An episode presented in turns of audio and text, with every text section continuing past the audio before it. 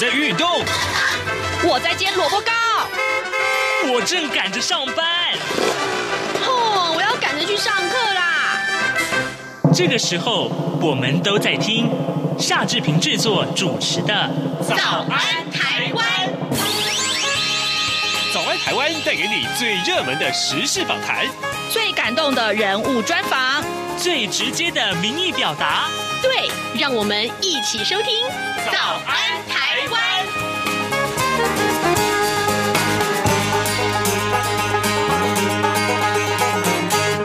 早安，台湾！我是夏志平。今天是二零二二年的三月二十二号，星期二。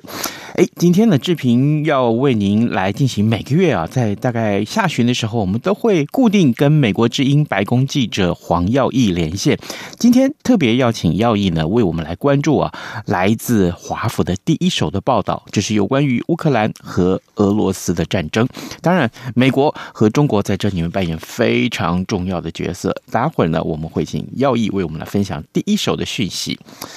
在跟呃耀一连线之前呢，志平有一点点的时间要跟大家说一说各平面媒体上面的头版头条讯息。今天呢，三大报通通把这样一则消息啊放在头版头条。呃，很不幸的这个事件就是中国东航啊的客机坠毁在广西这件事情。好，我们来看一看啊，这个相关的内文如何？根据《自由时报》的报道啊，呃，中国东方航空公司一架波音七三七八百 NG 型的客机啊，二十一号下午从云南省昆明市飞往广东省广州市的途中，在广西壮族自治区梧州市藤县的上空失联了，三分钟之内呢，就骤降了大概有八千公尺，于是坠毁山林。机上有九名的机组员跟一百二十三名的乘客生死未卜，可能是中国二十一世纪以来最大的空难。国家主席习近平表示震惊，下令呢查明事故的原因。也且要清查民航的隐患。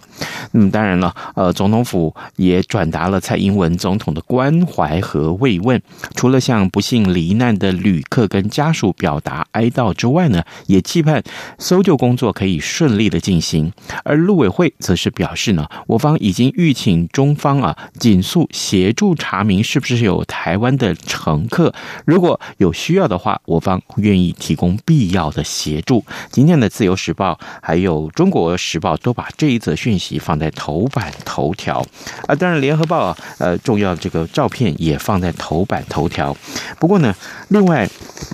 我们看到《联合报》的头版呢，有这样的一个消息，就是呃，这个纳管啊大限已经到了，担心断水断电啊，送件超过了列管数，这是怎么回事？这是农地工厂申请爆量啊！全国农地违章工厂大限昨天到期，那么下的业者呢，赶快先送件再说，各县市的申请。爆量啊！新北、高雄、台中、桃园、台南和南投的件数还超过了列管的数字。那么近期啊，呃，经济部呃中部办公室啊。定将会找各县市来执讨论这个执行的细节。那断水断电呢，绝对会在处理的这个程序里面，将会给业者陈述意见啊，不陈述或者是意见不被采纳呢，呃，就勒令停工。就是我们看到，其实长久以来在呃农地上盖工厂这件事情，一直是受到大家瞩目的。好，当然其他关注的还有就包括了这个空屋低薪高房价，这是高雄的三个劣势。这是联合报持续昨天的这个六都的执政大调查的一个报道。现在时间已经早晨的七点零四分二十三秒了啊，我们要先进一段广告，广告过后马上就回到节目的现场来。各位听众，因应冬季频率实施，自十一月一号起到二零二二年二月二十八号止，原上午六点到八点。透过短波六零七五千赫对华中，短波六一零五千赫对华南，短波九九零零千赫对华北播出的华语节目，调整为六点三十分到八点三十分播出。另外，原本晚间十九点到二十点透过短波一一六一零千赫对华北播出的华语节目，则暂停播出。造成不便，敬请见谅。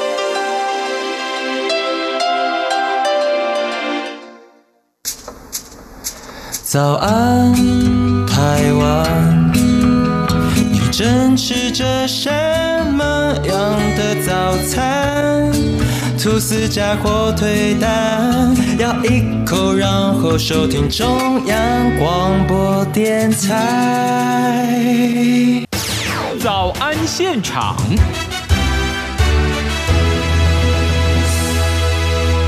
这里是中央广播电台台湾之音，您所收听的节目是《早安台湾》，我是夏志平。此刻时间早晨七点零五分五十一秒了，来，我们要为您连线美国之音白宫记者黄耀毅，我们请耀毅为我们来解说啊有关于在这场乌克兰跟呃俄罗斯的战争里面，其实有很多很多可以观察的面相，当然这其中有一些讯息是和台湾有关的啊。耀毅，早安。嘿，志平你好，各位央广的听众朋友们，大家好，我是黄耀毅。是，谢谢，谢谢耀毅再度与我们的连线。耀毅啊，这段时间恐怕因为俄乌这个战事的关系，也让你非常的忙碌，对不对？真的，最近常常的工作到三更半夜这样子。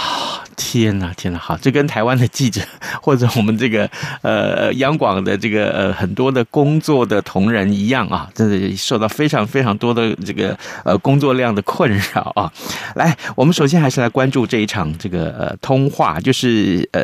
美国总统拜登啊跟中共国家主席习近平两个人上个礼拜通话。当然，在两个人通话的内容主要就是讨论乌克兰跟这个俄罗斯的战争，但是当中也提到了台湾呢、啊。我们先请耀义为我们解说这件事情。是，我们知道呢，就是呃，事情的缘由是从上个星期一啊，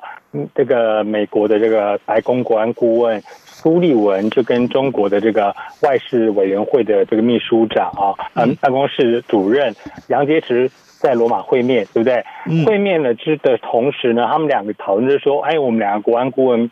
谈完了之后，就要该由我们两个的国家元首来谈。所以，但是星期一他们在罗马就同意说呢，星期五的时候就是由拜登总统跟习近平两个人来这个谈话。那不过也很有趣的是说呢，原本这个谈话是说只有打电话而已，但是后来出现就是以视讯的方式进行哦，所以从热线变成了这个会会这个视讯会谈这样子。那当然在之前呢，白宫就告诉记者就是说呢，这一次主要谈话就是呃。拜登第一个，他来评估一下习近平到底在俄乌战争上面站采取什么立场啊，因为中国现在看起来就是有点模糊的一个立场，到底是支持谴责还是怎么样呢？所以。拜登总统想要亲自跟他聊一下，来了解一下他到底采什么立场。第二个呢，就是呃，现在我们知道美国还有很多的盟友，包括像是欧盟啊、日本啊，像台湾也加入制裁行列啊，很多的国家都在制裁俄罗斯的行列当中。那俄罗斯现在是希望中国能够帮助他，例如说呃，在经金融的制裁上面能够帮助，甚至有军事的援助这样子啊。那呃，拜登就是会告诉习近平说呢，就是说呃，你不要。去帮助他这样子，那的确呢，后来之后在两个人星期五的时候谈了一小时有五十分钟，嗯，之后呢，白宫就告诉我们说呢，的确他就是告诉习近平这些事情。那很有趣的就是呢，我们知道这个。这个中国方面呢，是在通话都还没有结束就已经发新闻稿了，所以因为蛮有意思，因为我一直还没有收到白宫说哦，北京电话打完的通知，因为打完之后他就马上告诉记者，我就没有收到，我就看到新华社已经出新闻稿了，结果后来就这个在记者会上就问那个白宫发言人沙奇哦，沙奇就说呃，就被问说为什么那个中方新闻稿比美方来来还要早？他说啊，因为他们没有讲完就发啦，上集就这样讲，就也蛮妙的这样子。对，那在今天的这个白宫新闻简报上，我也特别问了沙奇哦，就是说，我说拜登总统除了强调说，如果中国协助俄罗斯的话呢，那会受到呃有一些严重的后果。那也没有没有同时也警告中国说，你看看现在俄罗斯被大家这样制裁，那如果有一天中国打台湾或者是其他美国盟友的话，也可能会面临相同的后果。那沙奇他是没有很明确的回答，他只有说呢。他说，拜习热线主要讨论就是乌克兰议题，但当中另外一个话题就是台湾话题。他说，拜登说，他今天告诉我说，拜登重申支持台湾关系法，以及基于台湾关系法的一中政策，同时清楚对习近平表明，依旧反对单方面改变台湾海峡现状。同时呢，拜登也对习近平说，对于北京的胁迫挑衅行为感到关切。所以呢，这个是这个白宫国安会还有白宫发言人今天呢告诉美国之音，就是说，在上个星期五的拜习会当中，他说两个话题，一个乌克兰，另外一个就是台湾。嗯。有有关于提到台湾这件事情，正好在这场会谈结束之后，也被台湾的很多的媒体拿出来放在很重要的新闻版面。我相信各位听众有看得很清楚啊，也看到很多呃台湾所在这个事件里面发表的第一手的呃第一个讯时间所发出来的这个回应。呃，好，那可是问题是，那这个事情啊，就是俄乌战争这个事情，其实到。短期来看，其实还没有一个结束的迹象啊！我特别也要把我们最新的时事放在这里请教呃耀毅啊，耀毅啊，这个礼拜啊，这个礼拜呃，拜登有很多这个欧洲的这个行程，那当然这个行程可能也是跟乌克兰的战事有关。我们可不可以也请啊耀毅为我们简单的叙述一下，目前白宫所公布的行程里面，这个礼拜拜登的行这个相关的访问行程大概包括哪些呢？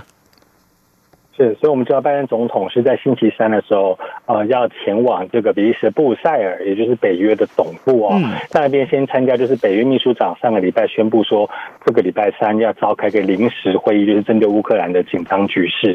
啊。然后说他参加那个北约的峰会之后呢，还会参加欧盟的另外一个会议，然后还会参加这个七大工业国，就是 G7，包括像日本什么都在里面的一个另外一个会议，就是要共同讨论呃。怎么样继续的对俄罗斯施压，还有来帮助乌克兰很多的人道救援啊、难民等等的。那呃，这个其实之后呢，他会在前往波兰。嗯，那呃，前往波兰还会会见波兰的总统杜达。他说呢，会当面跟杜达。表示感谢，因为我们知道波兰现在不是接受很多乌克兰的难民嘛，而且他也把一些的呃军军事的资源或者是呃其他的物资有资源给这个乌克兰政府这样子，所以要当面的感谢他，并且呢，拜登还要去造访难民营，就是当去面对面这些乌克兰的难民这样子的，然后来慰问他们。那所以呢，就是拜登目前的行程是这个样子，前半段就是说跟这些主要的盟国们一起来讨论说，第一个当然保障北约的安全。第二个怎么样再继续让俄罗斯的呃能够施压，让他能够去收手这样子，然后不要再继续打这样打这样的仗，造成很多人流离失所，还有或者是这个家破人亡。所以这是拜登总统这个礼拜的预定行程。是好的，当然就所有焦点应该都会在这上面，这是国际新闻的焦点啊。各位听众，今天早上志平为您连线访问的是美国之音白宫记者黄耀义，呃，耀义就在白宫采访，所以每天都有非常多的讯息啊传过来。呃，这样子，我我顺便也这时候跟各位听众介绍一下，其实呃，我因为我 follow 了这个耀毅的 Twitter 啊，所以呃有很多的讯息，耀毅总是第一手。呃，最快的时间传递给我们，不妨大家可以呃上网来看一看，呃呃，耀毅你的 Twitter，Twitter 是账号是几号？可以告诉我们吗？是我的 Twitter 账号，就是你在上 Twitter 之后搜寻 V O A Y Y H Y Y H 就是。幺一晃嘛，Y Y H V O A 就是美国之音，V O A Y Y H 就是我的 Twitter 的账号。好，没问题。呃，follow 了这个，对不起，follow 了呃耀毅之后，其实有看到很多最新最新的讯息。呃，所以耀毅，接下来我想请教你另外这个话题啊，这个呃呃，俄乌战事一直持续的焦灼着，就你来看，未来会怎么去发展呢？所以这个真的很难说，因为现在连美国的或者各国的情报界啊，呃，都试图要来分析，因为我们知道这个普京总统。他是一个决策是很神秘的人，他又是一个在小圈圈里面的人。那么，甚至我们也看到说，很多人的外界的分析说，在这个新冠疫情的期间，看起来他是更加的把自己孤立在一个小圈圈里面啊。之前我们大家都有看到很多人讨论说，这个因为疫情的关系，习近平已经多久没有出国啦？嗯甚至在北京有这个外国领导人或者谁去访问的时候，他连接见都没有接见这样子。然后没想到普京是更加，我们都看到照片，他跟法国总统见面的时候，坐在那个长形的那个长桌上面有没有？或者是跟自己的国防部长、自己的俄罗斯高级官员见面的时候，都是坐在这个很长的桌子的两端，嗯，就是有点夸张，这已经不再不像是社交距离。我看到都还有网友就是做成梗图，就变成那个是吃回转寿司，有时候那桌子长到可以走，可以转回转寿司的，就是一人吃，再转过去这个普京吃一吃一盘，再转过去这个法国总统吃一盘那种感觉，这样。所以就是有人就是分析说，普京现在他的。心态跟他的决策的模式已经很难捉摸，跟以前不大一样。他甚至有一点是走入一种不理性的状态，所以现在是各国的情报部门都试图要来理解他的接下来下一步可能会怎么做。嗯、那么就连白宫呢，呃，白宫发言人或是像布林肯国务卿，或是有时候拜登总统自己也会讲说，你不能。跟媒体问了说，那你觉得普京下一步会怎么做？他就说你不能问我，你要去问他，因为这是他现在没有人会知道他要他的怎么打算。那但是我们现在已经看到，就是说呢，这个战争已经进入快打了，打了快一个月，基本上其实应该那么大的一个国家打那么小的一个国家，应该很快打下来。嗯，但是并没有。那我们除了看到，当然就是说。乌克兰本身，他们人民有很坚强的这个保卫国家的意识之外，保卫自己的家园的意识之外，那拜登总统之前也讲过说，其实早在从去年，我们他说美看到俄罗斯有在这个边境集结重兵的时候呢，美国就已经有开始，就乌克兰有在要了，就说哎，你们可能要帮我，因为你看这个已经。站在我们家门口，看起来很凶的样子，这样子，所以美国就有提供了很多的这种防空武器，所以也是让乌克兰现在可以顽强抵抗的原因之一。那所以到现在，你看到说这个制裁也开始慢慢的会呃生效，因为这种金融制裁的东西是不可能这一朝一夕就产生效果的。但是我们看到。俄罗斯的卢布大跌，整个经济也是大跌，然后很多店、商店跟物价上涨，很多东西买不到，所以呢，这个慢慢会对普京形成压力，甚至现在我们也看到，就是说。我们到上来说，中俄关系都是说这个俄罗斯是老大哥，有没有？嗯，中国应该算是小弟，有没有？嗯，结果现在反而是俄罗斯这个老大哥要低声下气来跟这个小弟说：“哎，你可不可以帮我一下？你可可以帮我这个制裁？我现在被制裁，你可以帮我这边弄一下，那边弄一下，或者是我现在 Visa、Master 卡都不能用，那我现在是用一下你中国的银联卡？嗯，那这个东西其实对于对于俄罗斯来讲，可能。会有些人觉得蛮羞辱的，因为是老大哥呃来跟小老弟低头，那 但这也可能会表示说俄罗斯真的已经是有点不行了，嗯，所以才必须要去低声下气。所以看起来目前是说，我们看来是制裁会慢慢的这个让他的这个经济跟他的实力呢更加的下跌。那这个军事方面呢，如果真的中国不援助他出手的话呢，那真的。他这个战事可能没有办法在一个长久的延续下去。当然，乌克兰一定会受到很大很大的破坏。嗯，但是呢，的确目前看起来，可能这个呃，俄罗斯它的持久力。哦，可能还有待观察，这样是好。那其实呃，耀英你提到了中国，我还蛮好奇的。当然，这也包括美国在内啊。美国跟中国的内部啊，对于俄罗斯入侵乌克兰，到底他们的看法是什么？尤其这两两个领导人，他们在上礼拜通话以后，当然这通话的内容没有完全公开了啊。呃，内部对于这个这个这场俄乌战事的看法到底如何呢？对所以美国现在呢，呃，就是基本上大部分的民众是认为说，现在的做法就是实施金融制裁是对的。嗯，那当然，如果你再问到说，那美国要不要出兵动武，很多人反而会比较却步，呃，持保留态度这样子。啊，但是我们也看到，因为乌克兰。蛮有趣的，是乌克兰因为跟前总统川普有扯上一些关系。你记不记得之前川普被弹劾的一件事情，就是说他那时候对乌克兰总统施压，说你去帮我调查拜登的儿子有没有在你们国内有不法行为。对，然后。就是说，呃，呃，以以说是是否提供乌克兰这个军事援助哦，呃，来作为要挟。当然，后来拜这个川普是说，哦，没有啊，我后来把它 hold 住一段时间之后，还是有打这样。嗯，那当然也引起了很多人，就是说，你看吧，如果当时你的军事援助就有给他，搞不好现在他其实就不会被打成这个样子。当然，这都是这个呃，后话，就是后见呐，对后话。那当然是在同同时，我们看到很多。包括支持川普的一些国会议员，像是共和党的国会众议员啊，叫做 Madison Cawthorn，他呢就是被最近被爆出来，他有一段这个呃录影啊，就是他可能在对支持者讲话的时候，我们知道现在乌克兰总统泽伦斯基不是就是大家都觉得说他很棒吗？就是。带领着国家往前冲，保卫自己的家园这样子。嗯，结果呢，却有这一段的这个影片露出来，是这个共和党的议员他说，乌克兰总统这个泽伦斯基是个恶棍，他说乌克兰的政府又腐败又邪恶。还推广所谓的觉醒意识，这个觉醒意识是现在美国比较自由派的意识哦，就是这样，例如说支持女权、支持同性恋、同性婚姻等等这样子。那我们知道，泽连斯基其实他在政治上其实就是比较偏离所谓的俄罗斯，他不像比较不亲俄的，比较不亲的那种保守派的，他是亲欧洲或亲西方比较自由派的。所以其实像泽连斯基他在竞选的时候他就有说。哎，同性婚姻有何不可？这样子，所以说，呃，当时很多在乌克兰的自由派的民众也都会支持他，所以导致你看，当时共和党的比较保守派反而对他是颇有维持的。那甚至像我们知道刚去台湾访问的前美国国务卿这个蓬佩奥，嗯，哦，也被就是大家看到之前的一段影片，那其实其实也是因为我们知道他不是最近有瘦下来嘛，嗯，所以是他在瘦下来之后的一段影片啊，他还称赞普京说这个普京是。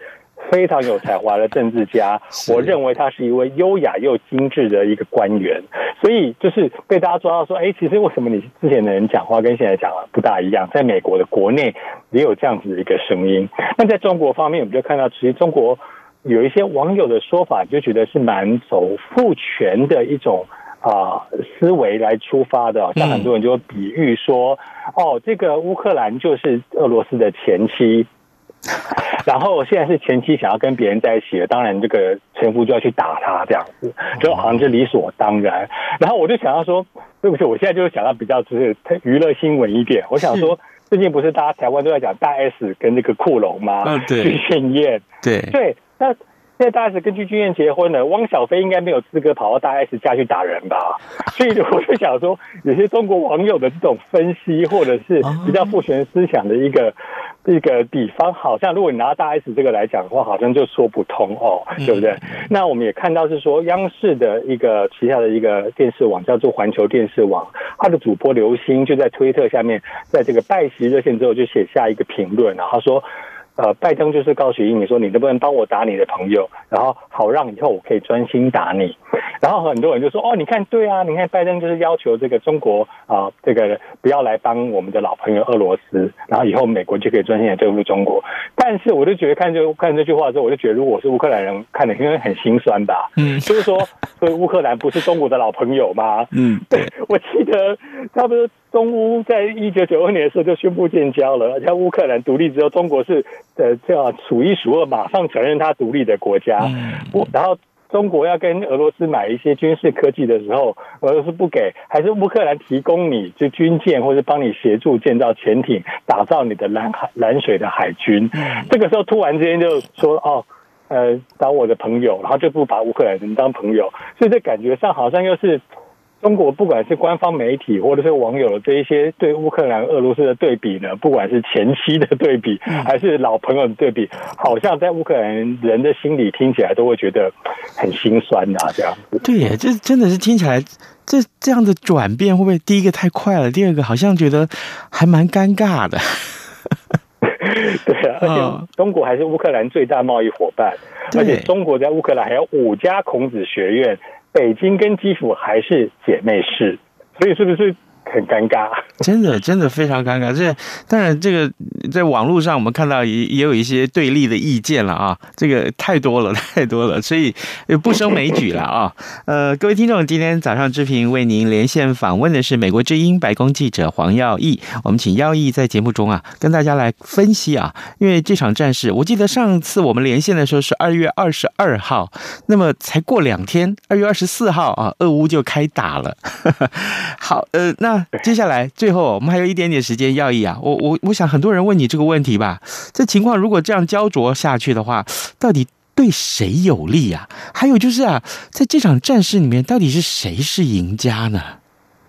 嗯，所以呃，因为我们刚刚也讲了，就是现在战事这个很焦灼，其实一切都不明朗，到底。最后结果会怎么样？对啊，会影响到最后这个谁比较能够得到有利益这样子。那我们知道《纽约时报》最近又出了一篇文章，叫做题目叫做“中国眼中乌克兰战争的赢家”，嗯，就是中国，因为中国就认为说呢，现在可能一方面是这个呃，我们刚刚也讲了这个，你看普京已经跑去跟习近平求援了，俄罗斯一下从老大哥变成小弟了啊。嗯，那所以当然当然对中国来讲，他在站在世界舞台上的时候，他现在声音可以变得更大了，因为你看这个哦，老大哥都已经这个跟我低声下气了。那啊、呃，另外就是说呢。诶，中国一直担心说，拜登政府上台之后一直讲印太战略，并且很专注说会保卫台湾，或者是保障这个美国呃这个呃日本啊、印度啊、韩国等印太国家的这个啊安全的保障跟利益这样子。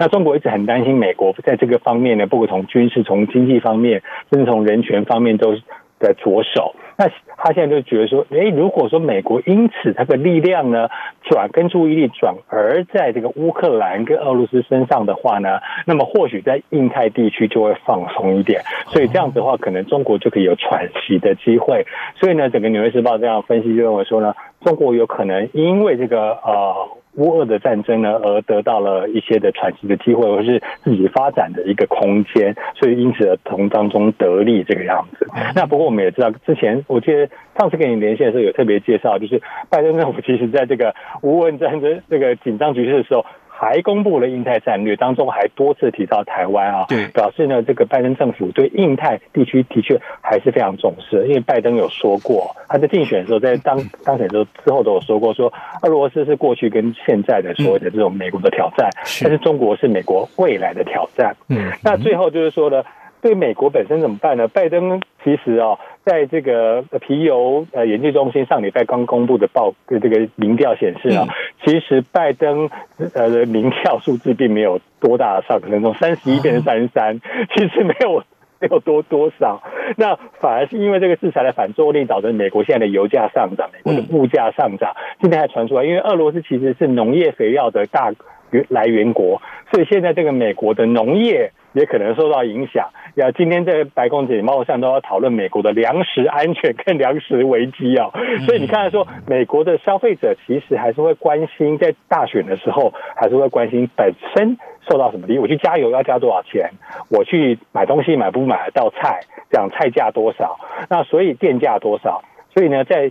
其中大选年底的这个国会要重新改选的时候呢，对拜登来讲，可能反而因为他对俄罗斯的这些的制裁行动呢，让他变得很不利。所以呢，目前来讲看起来对美国是没有什么好处了。反而就是说，你对于这个这个呃智这个就是说七伤拳嘛，打对方这个一拳呢，反而是智商七分这样。是。那对于他的选举呢，可能都造成一个负面的影响。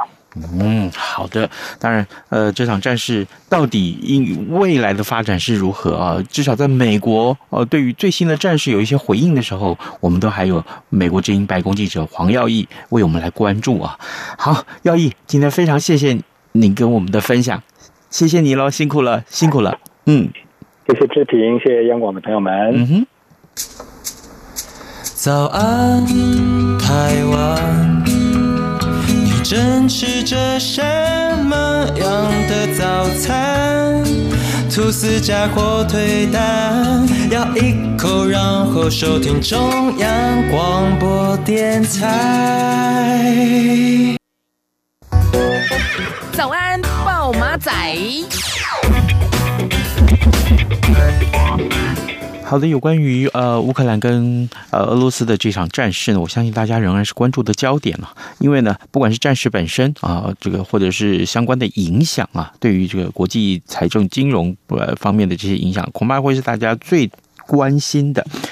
那么，呃，今天的两份财经专业报纸上面，同样都把外销订单啊创下历史上最畅旺的这个记录啊，这最旺的二月啊，连续二十四个这个红拉二十四根红棒，这个是二十四个月都是很棒的，这个冲上了五百亿美元。的这个订单的成绩很棒，很棒。